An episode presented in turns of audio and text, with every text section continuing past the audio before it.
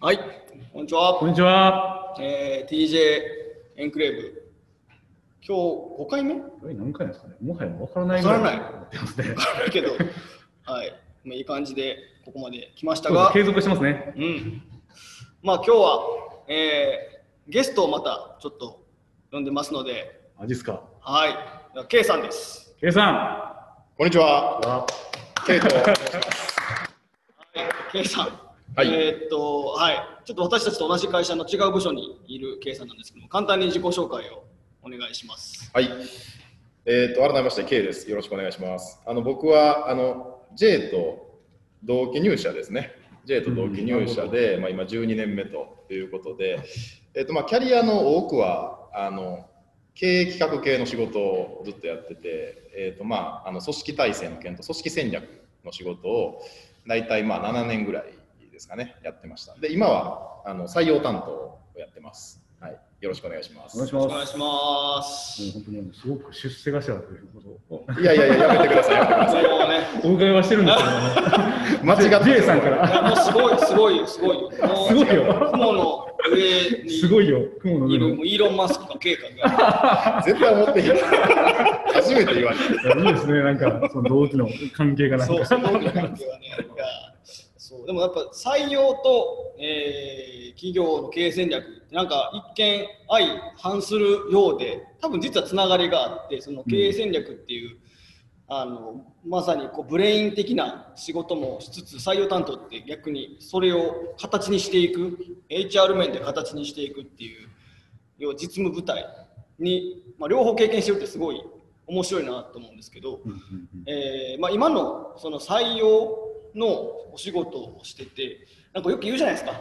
あのこう就活で人気のある企業に行きたいっていう学生さんとか、えー中途採用とかでなんかちょっとこう名前の通った大企業興味あるなみたいな、えーこともあると思うんですけど実際その採用のお仕事をしていて、えーまあ、その採用する側の目線で見てどういう人と働きたいとかどういう人に来てほしいって思うものなんですか？あの素で答えてください。求める人材像みたいなもん求めですね。る人素で素でね。答えて素で。うん。まあ、あのー採用の仕事、大体1年ぐらいなんですけど、僕、まあ、やり始めて1年ぐらいなんですけど、やっぱり結構傾向があって、うん。この子いいねって思う傾向は、あのやっぱり結構あるんですよ。で、あのーなんか、いいのか悪いのかわからないですけど、あのうちの会社って求める人材像の要件ってあんまり明確にしてないんですよね。ああなるほど。うん。確かにそう確かに。そうそうそう言語化してなくて、うんうんいや結構会社によっては、うん。あのこう例えばエージェントとかと話をするんですけど、うん。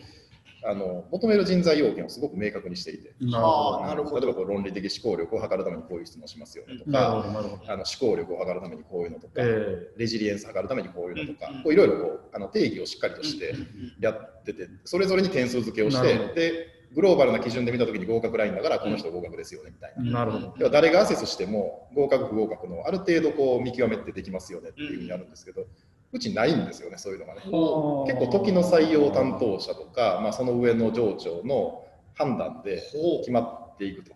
なるほど。ちょっとフィーリング的なところがあるんで、結構社外のエージェントの人にどんな人を求めてるんですかって言われたときに、こう明確に説明する材料が実は社内になかったりして。暗黙知が積み重ねられてる。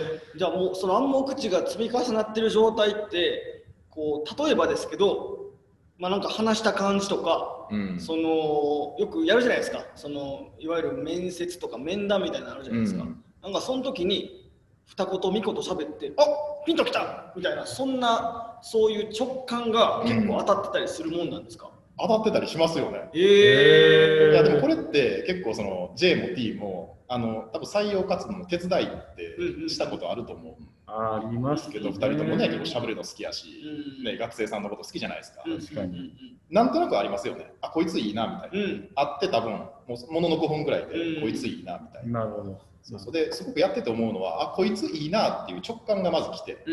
でなんでいいのかっていう理由付けを自分の中で探しに行く作業がその後の面接時間。うん最初の5分ぐらいに直感が到来してなるほど。あとの20分ぐらいで理由付けしてるみたいな。あー。あー。って言ってますね。いや、確かに。なんかそこってイメージ違うくてもともとなんか最初採用のフローって全然そういうことではなく、んうん。最初にこう人材要件の定義書みたいなのがあって、うんなんかそれにのっとって人材をこう点数付けしていって、最後やっと蓋開けたら、あ合格でしたねとか、うんでちゃんとそれみんなで協議できるみたいうんななんですけど、なんか全然我々がやってる今採用ってなんかそういうフローを実は辿っていなくて、はあような気がするんですよね。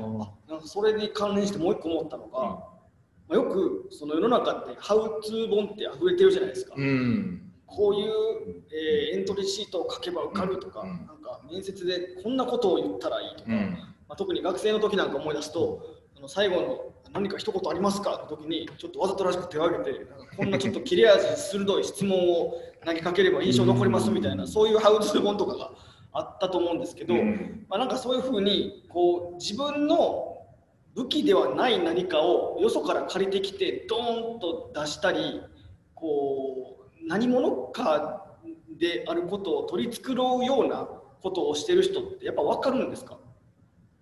まあ分かるんじゃないですかね、やっぱり。いや結構その、そう、巷にいろんな武器紹介されてるけど、うんそういうハウツー本とかで。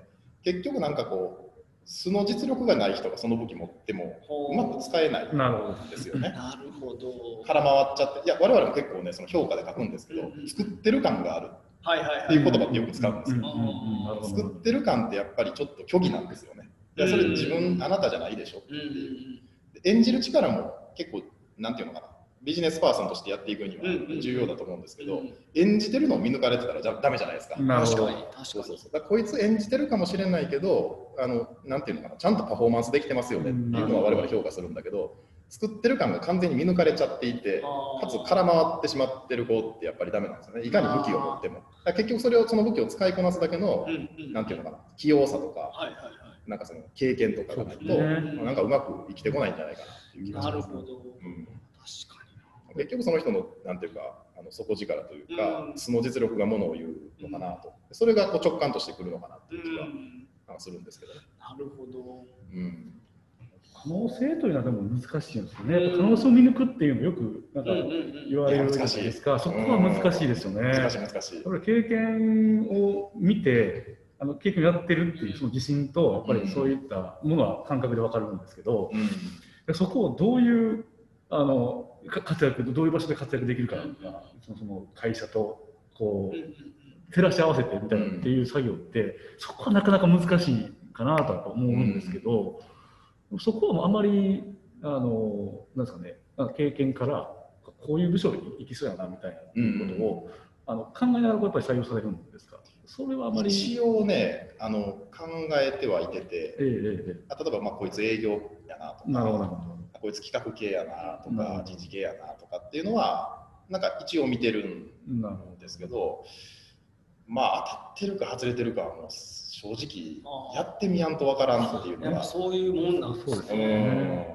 そうそうそうそう。なんか今まででそのね1年間採用のお仕事をされててなんか一番ハマったなっていううん。その採用した人の例とかってありますか？ああ僕やっぱりこれはあの、まあ、うちの会社って中途採用もやってるじゃないですか、ええね、やってるんですけど中途採用ってめっちゃ分かりやすくてやっぱうりええなんかポテンシャル採用じゃないんですよね基本的に、なるほど。あの実際その人部門のニーズがまあやっぱりあってこういう人が欲しい。で、えっと、そのニーズに当てはまってるかどうかっていう観点で中途採用ってやっぱある程度アセスするんですよ、うん。もちろん直感もありますよ。あうん。人物的にこの子いいなっていうのはあるんですけど、うん。それ以前にどんな経験積んでますかっていうのって可視化されてるんで、ね、それをこうちゃんと喋ってもらってそれをアセスするんですよね。だから本当にこう部門がこういうニーズ例えばあの社外でプロジェクトファイナンス組んだことある人が欲しい、いやあの実際金融機関でうん。まさにプロジェクトファイナンスの蘇生を年間50件ぐらいやってきました。みたいなまさにあのベストマッチします。もう間違いなく入ってもらって間違いがない人っていう、その感覚ってあんまり新卒ではなくてそこまでこいつ絶対間違いないよねっていうのってうんうん。あんまりなくてやっぱり、うん。まあそりゃそうですよね、うん。そういう意味では。そう新卒ってやっぱり基本ねポテンシャル採用なんですよね、うん。この部門に入れた時にこいつ活躍できるんかなっていうのはなんとなくできそうっていう、まあね。そうそうみんなの合意はあるけど本当のとこわからないでも中途採用ってう、ん。なんかそれがすごく見えてる気がするんで、うん。なるほど。まあなんかそのね中途採用はあらかじめこう要はもう持ってる武器がラインナップさ初めからされてますよ。そうそうそうそうで新卒採用は逆に、えー、とこんな武器持ちそうだなっていう状態っそうそうそう。ていうことですよね。そうそうそうそう。でなんかそう見たときにその、まあ、中途採用なんか今のお話と全く同じで要は自分自身の強みが何か分かった状態で、うん。その企業に対してこうエントリーをしてくるわけじゃないですか。そうやね。でまあ新卒採用の場合は逆に自分の強みって何だろうってちょっとよく分からんまま来るとは思うんですけど そうそうそう。その中途採用の場合その自分の強みが分かった状態で、うん。えーまあ、来てもらいましたこの会社に来てもらいましたと。で、えーっとこう求めている大企業はもうあこのスペックの人欲しいあこのスペックの人来てくれたよっしゃって多分なるはずなんですけどそれでもうまくいかなかったり、なんかちょっとこここのここがなんかうまく噛み合わへんなみたいなそういうことってあるんですか？ああそれ新卒？えーっとあごめんなさい中途採用。あ中途採用。うん。ああ結構ねそれはあの経験的にはまだなくて、うん。あのないっていうのはそのうちもまあ中途採用やりだして、まあ、そんなにまだ、うん。ね日が経ってないっていうのはあるんだけどこれからですかね、うん。いやもともとこいつは確かにすごいあのうちが求めてるスペックに当てはまる人だなと思って皆さん取ってるんで、あの活躍でできるはずなんですよね、うん。そういう意味では。でかつ、まあ、今のところはあの結構ねやっぱ中途採用の人やってて思うんですけど、うん。モチベーションめっちゃ高いんですよ。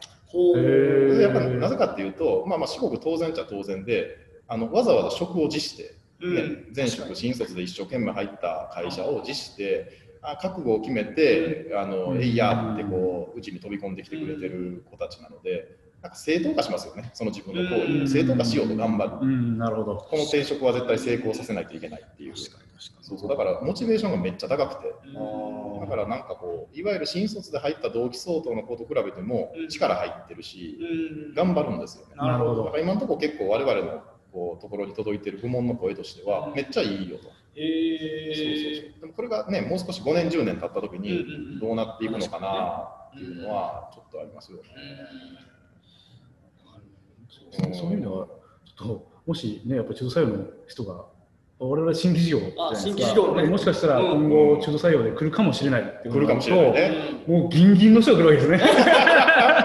ももうそういう意味ではもうやっぱりそういう人と戦っていかないといけないとなると我々もやっぱりもう日頃からスキルを上げていかないと いけないという今お話をお伺いして社内の人間も若干やっぱりあの新卒から入ってるとねあのすごいこううん。もう特に我々10年ぐらい経ってますんでね。あのちょっとだけこう怠けてしまうというかまああのなんであの結構まあ業務として分かりきったところもありうん。ありますしうん。ちょっと手を抜いても大丈夫なところとかなんか結構いろいろこうあのあるんですけど。うん。やっぱりそういう新しい刺激がもし来ると逆にこうもともといるあの、ね、プロパーの人間でもあのね刺激にはなるすぐなりますんで、今のお話をお伺いすると、ね。中途採用もすごく意義があるなんかものなのかなっていうちょっとそう。だからもと感じましたね。もとねずっといる人にとってもその健全な競争意識をこう駆り立てるのにもしかしたらうまく機能するのかなっていうのは、いいのかもしれない。そうですよね。あみめっちゃみんな緊張感持ってるから中途採用の人たちってうん。すっごい緊張しながら入ってくれて。でもう絶対期待に応えなあかうんうんん。って思って入ってくれてるから頑張るんですよね。そういう意味ではだからどっちがいいんかなってその、うんまあ、新卒中心の会社ってよくそど、会社のことを分かってる人が仕上がるし、風土的に安定するじゃないですか。ええある程度の同質化圧力が働くんで、えね、いいか悪いか別にして、ええみんなよく会社のことを理解していて、文化的にもしっかり馴染んできて、あんまり変なことが起こらない。組織的なイレギュラーが起こりにくいから、統制しやすいとかって良さがあるけど、なんかこう、中途採用中心の会社って、イレギュラー起こりまくるような気がする。うん。なるほどですね。ただ、そこにいてる人たちっていうのは、みんな緊張感がみなぎってて、うん。自分のことを正当化しようと頑張ろうとしてる人たちで、だからなんかこう、なんだろうな、組織の力が、うん。そういう意味ではものすごく強くななるような気がして、うん。統制はしにくいけどもなんかすごく組織の相和が尖ってるみたいな、はいはいはい。尖りまくってるトゲトゲの相和になってるっていう感じがすごくしてどっちがいいんやろうね、ほんま確かに。だから安定的にある程度の力を出せるのか、瞬間最大風速を積み重ねていくやり方をするのかみたいな。そういう感じすごい採用も大変、多分そういうのってめっちゃ流動性高いかそうそうら、そう常に人材出ていくし、常に入れないといけないし、確かに。っていう緊張感は我々も持たないといけないんですけど、そういう会社って。新卒って楽ですよね。まあ、その意味ではそうそうそうですね。そうそう。基本入ったら終身雇用で頑張ってねって、いや、終身雇用ってね、もう瓦解してると思いつつ、うん。やっぱある程度長期的に就業してほしいって思うじゃないですか。そうですね。ね、あまり辞めることっていいことですよねっていう感覚って、まだあんまり日本の大企業ってないような気そうですがしてね。日系大企業はそうですよね、おっしゃる通りでうん。うちも含めてあんまりね、どんどん辞めてねってないじゃないですか。それはね、当たり前ですね。やっぱ一回入ったらしっかりとねうん、経験積んでいってくださいっていうのがある中で。なるほど。そうだ面白いなちょっとあのただ答えはないですよね。どはい。っちがいいんだろうかっていうのは、今後のこのブーカの時代にね、うんそれがど何がいいのか、たすごく中途最後に入って、いろいろこうり人材が流動ししていくべきやっていう、なんかちょっと潮流はあるはあるとあるわ思うんですけど、まだまだそれに全然ついていってないのが日系大企業かなっていうふうに思ってはいるのそうでね、まあ、何が馴染むのかなっていうのは多分これから出てくるんですかね。そうう。だと。なんかその若干採用から外れる話をちょっと、うん今すごく興味を持った話が一個あったんですけど、うんその K さんは7年間、うんそのえーいわゆる組織の戦略組織戦略ね。はいはいはい。をに携わっててそれってゴリゴリのロジックじゃないですか。うん、まあね。言ってみればうんでも今、まあ、その採用のお話をしてたからっていうのはあると思うんですけど、うんどっちかっていうと直感めっちゃうん。あの大事やっていう話をしてたと思うんですけど、うん。直感とロジックのその組み合わせ方というかバランスの仕方っておなんか自分の中でーうん。こういうふうにやったらうまくいくみたいなうん。その自分の中の方程式みたいなのってあるんですか？ええもうめっちゃなんか難しい質問。ええ でもまあでもそうですよね。そう。あのケイさんはなんか私もねあの今回、あのうん。初めてあのこれだけお話しさせていただくんですけど。ああ、確かに。あってることはあるあってはいるんですけどね。ど同じ階に同じフロアにいましたんで。はい確かにすごいこう合理的なイメージはすごくありました。あの合理的にこうあのすごくあのしっかりと業務を進めていかれるっていうイメージだったんですけどね。そそれは確かに採用に生かせるものなのかどうかっていうのはちょっとあわからないなとちょっと。そうはね、まあ人のタイプによるんかもしれへんけど、あのー僕はどっちかっていうと、その合理とか論理で進める方が楽なんですよね。ほあのーまあ、ほんまに納得してくれてるかどうか別にして、あの説明できるじゃないですか。うんうん。第三者に対して。なぜこうなのか。なぜこの答えなのかっていうことを説明できると。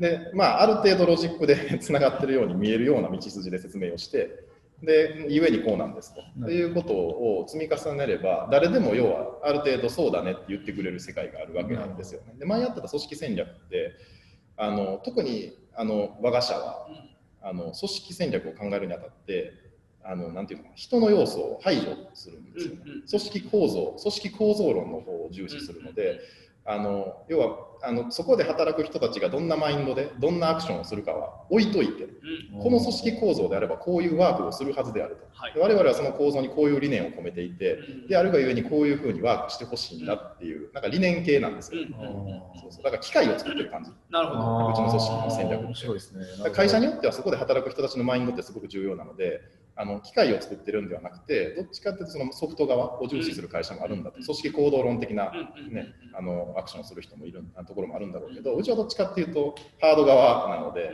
うんうん、だからそういうそこ方って結構ね楽でしたね。常に常に理屈がつけられる世界、なるほど。うん、分かりやすい、うん、っていうところがあって。で今のこの例えば採用の仕事ってほんまにそれでいいのって問われた時にうん。最後はジャンプなんですよね。いや、うん、まあ、決めの問題。多分いいと思います。なるほど。なんでいいのって聞かれたら、なんとなくあのこう情報は列挙するんだけども、クリティカルなところがあんまりないというかね。はいはいはいうん、そうそうなるほどなるほど。その点、だからささっき言った中途採用はまだ楽なんですよ。なんかこう、なんとなくマッチングが分かるのと。でも新卒って、なんかね、あの最後はフィーリングみたいなところがあるんで、うん。なんか、あの僕、だからそういう意味では、あの情と理で言うと理の方が楽。楽。なるほど。うん。あなんか今の話を聞いて思ったのはその組織戦略の場合って、うん。その意思決定の仕方が0100じゃなくて多分70点とか80点とかのものをアウトプットとしても出せるのかなと思ったんですけど反面採用って来るか来ないかあなのでね。0か100しかないので確かに。そのな70点80点でいい理屈って多分立てれると思うんですけど、うん。絶対に右か左かだったら迷ってても右か左しかない状況で、はいはいはい。じゃあ右に行きますっていう時にう100%右ですって言えなくても右に行かないといけないっていうそうそうそうそう。いう状態ですよね。ん、。そうそうそう。だからそこには理屈ってなくてやっぱり。そうねいや僕はこっちがいいと思います。うん。で向こうはいや俺はこっちがいいと思うけどな。あ入れませんねっていう。感じるほど。なるほど。だからそことそういうシチュエーションと対峙した時にはもう、うん。なんでって言われたらいや直感ですって最後はそこに行くしかないっていね。う要素があるっていうこと。を。多分そのさっき言ったそのグローバルな会社でうん。きちっと人材要件が定義されていてで誰がアセスしてもある程度一定のアウトプットが出る。うんそういうふうななんか採用の仕方をしてれば、うん。まあこういう世界じゃないのかもしれないけど、うん。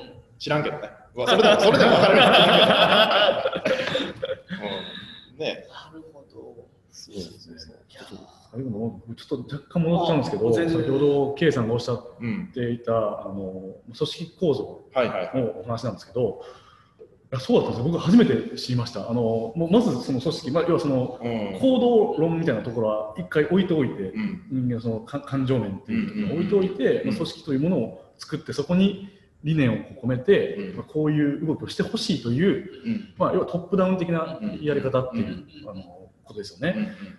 あこれもどっちがこう、まあそのまあ、論論的にはちょっとわからないんですけど、うん。結果的にどっちの方がいいんでしょうね、まあ、会社によっては、うん。そういう働く人っていうマインドをあのすごく聞いた上で、うん。あの組織をを作っていくっていうこともあるじゃないですか。うん。それは、まあ、結果的にでもやっぱりと統率を取るという意味では、うん。あの K さんがやられてる今、うん。弊社がやられあのしているあのやり方の方がいいんですかね。そうやね。あの引っ張りやすいそうまさに統率しやすいというか、うん。引っ張り上げることができるよね、きっとそのなんていうかあの現有のその人要はこういう人がうちの会社って言ってますよねっていうことに引っ張られてしまうと、理想像をやっぱり書けなくなる気がするのでなるほど。そそもそも今の事業環境とか我々が考えているその経営戦略に基づくとこういう組織ででありこうはこの組織はこうワークすべきだっていう理念系えで。引っ張り上げるというか人の行動を引っ張り上げるみたいなことができるので。あの大義的にはそれでいいんだと思う。んだけなるほど。ただあんまりうまうまくいってなかったんよね。今お伺いすると、うん。そのやっぱり経営理念とかうん。理念がいかにいかにしっかりしてるかというかそうそうそうそこから降りてくるじゃないですか。そうなの。まさに経営層がそこをもう常に話し合って、本当になんていうんですかねあの全社員のこう、うん。そこにベクトルを向かせるん。レベルの理念であることが多分大前提。うん。なちょっと気も今、それが社員にフィットするかどうかっていう話なのかなと今感じていて引っ張り上げ、えっと、経営層はこれで引っ張り上げたいっていう思いでその組織を作ってそれはそれで全く問題がないけど逆に受け取る側がそんな理念知らんわって言った瞬間になんか崩壊してしまう気がするので。そうですよね、まさに私自身もベンチャーを経験してまして、うん。あの全く、まあ、10人ぐらいのベンチャー、1年ほど経験しましたけれども、その時もやっぱりなんでその従業員が入るかというと、やっぱり理念なんですよね、社長の理念と、その社長の思いっていうところでコミットしているっていうことがやっぱありまして、それはもう全くやっぱり大企業とはもちろん乖離しているところなんですけど、まあ、それでもワークしていますし、でそこもお金がないっていうのがあるので、全くそこは相入れないと思うんですよ、大企業とベンチャーでは。うんただ、やっぱり理念はしっかりして、もう常に話し合ってるんですね。もううんビジョンももう合宿を1週 ,1 週間ちょっと言い過ぎですね、3日間ぐらい、もう本当に箱詰めで、もう仕事をそっちのけで、ビジョンを常にあのビジョナリーカンパニーをまず呼んでこいと。あーすごい。ビジョナリーカンパニーカンパニーのもうもうその手順でもう話し合うと、全員で。へということをあのガーってやって言言語化をするんですね。だからそこまでややると、やっぱりみんながベクトルを向くんですけど、うん。やっぱり大企業はそういはいかないじゃないですか。確かにね。まず。いかないんですけど、だからそういう意味ではあの某ね、あの通信会社のうん。大きなえ S, S ですかね。S のですとか、まあ、すごくそう社長がもう本当にメディアにも出ていて、う分かりやすいこの言語化をしているっていうところでは、なんかこう行きやすいんですけど、はいはいはい。まあね、日系大企業の,、うん。ね、あの我々のような会社では、やっぱそれが浸透しづらいというのはうん。あるのかもしれないですね、共感を持たせづらい。で、それをいかに共感させるのかっていうのは、ちょっとまた違う議論になってしまうとは思うんですけど。そうね、なんかあのトップダウン、今の当社のようなやり方でトップダウンだと、多分その昭和的なカルチャーだと、割と、うん。要は時間をかけてコトコト煮込みますみたいな状態のものだったと、でそれが時代に合ってた気がするんですけど、今、T さんも言ったみたいに、今、部下の時代に入ってきている今、そんなコトコト煮込んでる暇なんか多分ないんで。うん。あの調味料入れた瞬間に出来上がってますぐらいのそういう、うん。なんていうか強烈なハンドルリングの仕方をしないとなかなか成熟した会社ってできないのかなっていうふうに今ちょっとうん。思っちゃいましたね。うん。なんか組織もねなんか結構うち組織を変えるってなったら結構緻密うんにやることが多くて、うんまあそういう会社が結構多いと思うんですけど、そうですよね。そうそうそう。でも例えば、えっとねえっとまあ、聞いた話なんでどこまで正確か、あのユニクロ。柳井さんなんかはすごく組織の使い方がうまくて、うん。まあ、組織ってあの経営組織って言ったりして要は経営者の手足、はいはいはい。あ組織は戦略に従うってよく言われるじゃないですか、うんそうですね。戦略があってその戦略を実現するための体制がどうあるべきか。っていうだから結局経営理念とかその経営ビジョンっていう経営者の意思があって、うんその意思を体現するために体を作うんる、うんそうですね。こんな体が必要ですよそれが組織体制で,、うん。で柳井さんはその使い方がうまいらしい、うん。だから毎年組織を変える、うんうんもうこういうふうなあの手手ってもう少しこういうふうな長さにした方がいいんじゃないとか、うんうん足ってもう少し筋肉つけた方がいいんじゃないとか、うんうんうんでもお腹周りってもっと痩せさせた方がいいんじゃないっていうことを常にやっていて、なるほど。そうそう。だからどうやったら今自分が考えてる経営理念とか組織、あのその戦略っていうものがうまく動くのかな実現できるのかなっていうことを組織でちゃんと体現していくっていう、まあ、そういう意味ではどんどん変え変えてもいいし、経営者の意思をもっと込めてもいいし、うんっていう気がする。でもさっきね J が言ったようにそれその意図がちゃんとね実際現場で働く人たちに伝わってないとよくわからないことなんですよね。そうそう。なんかね、えーそのまあ、私、J ももともと HR にいたんで、うん。あの今、K さんの直面していることとか、なんとなく分かるんですけど、うん。やっぱりその HR をかじった人間としては、人材って一番可変性の高いリソースだなと思っていて、うん。あの同じ人物が1の力しか出せない時もあれば、100の力を出せる時もあるので、うん。なんか全員が全員その、ね、100を出せれば理想ですけどなんかちょっとでもその状態に近づけることができればなと。でそのためにうまく機能組織を機能させてあげられればいいのかなという気持ちで当時は HR をやってたんですけどやっぱね、考えれば考えるほどこれって難しいなというのは、うん、そうだね。思いました答えがないよね。ね、答えがないですし、まあ、今の柳井さんの話もそうですけど、うん。やっぱり経営者の圧倒的な当事者意識というか、そうまあ圧倒的な戦略、もう本当にそそのカカリスマっていうのもまあ一うんうん。うんつ大事なのかなというに。要素の一つはね。そういう要素の一つとしてはね。そう。あとはまあねなんかよく言葉に出るものとしてはその組織のね中の人間の当事者意識というか自律性をやっぱりもうちょっと上げてあげるとそのね T さんが出向してたベンチャーでも結局その蓋を開けてみると自律性のその強さがええはい今のええ我々3人がいる会社とは多分強度が全然違うと思うので。確かに。なるほどなるほどうん、なんかそこにね、つなげられるようなことができていけばいいのかなという気がしました。というところでもうはい。ちょっとね、長くなってしまったので。あっという間ですね。まだまだ喋りますね。もう論点が結構いろいろ飛んだんで、まだまだ喋りますけど。あんまり採用の話できなかったけど。4月が。楽しかったですね。確かにいやいやいやうんはい、じゃあ今日の学びは何でしょう？今日の学びは何でしょう？もう結構組織論に最後は話がね、行きましたね。あの答えはないですけど。そう直感とロジックの組み合わせ方とか、えーっと意外に採用は直感ですよただ、えーっと最後はちゃんと理屈で組み立てるけど、ね意外に直感ですよというところと、えーまあ、組織の在り方そうですね。やっぱりあの理念がすごく大事で、うんあの組織のあり方もあのまあトップのその考えですとか、うんうんその戦略に従っていくというところもあるので、そうですそこにいかにこうあのそ従業員もついていくそう。ような仕組みができるかどうかっていうところも自立性をね引き出して、えうん、一人一人の当事者意識を作っていこうというふうな、はい。そんな学びでしたね。はい、じゃあ、ケイさん。本当はありがとうございます。はい、ありがとうございました。よろしくお願いします。またよろしくお願いします。ありがとうございました。はいありがとうございました。ではまた。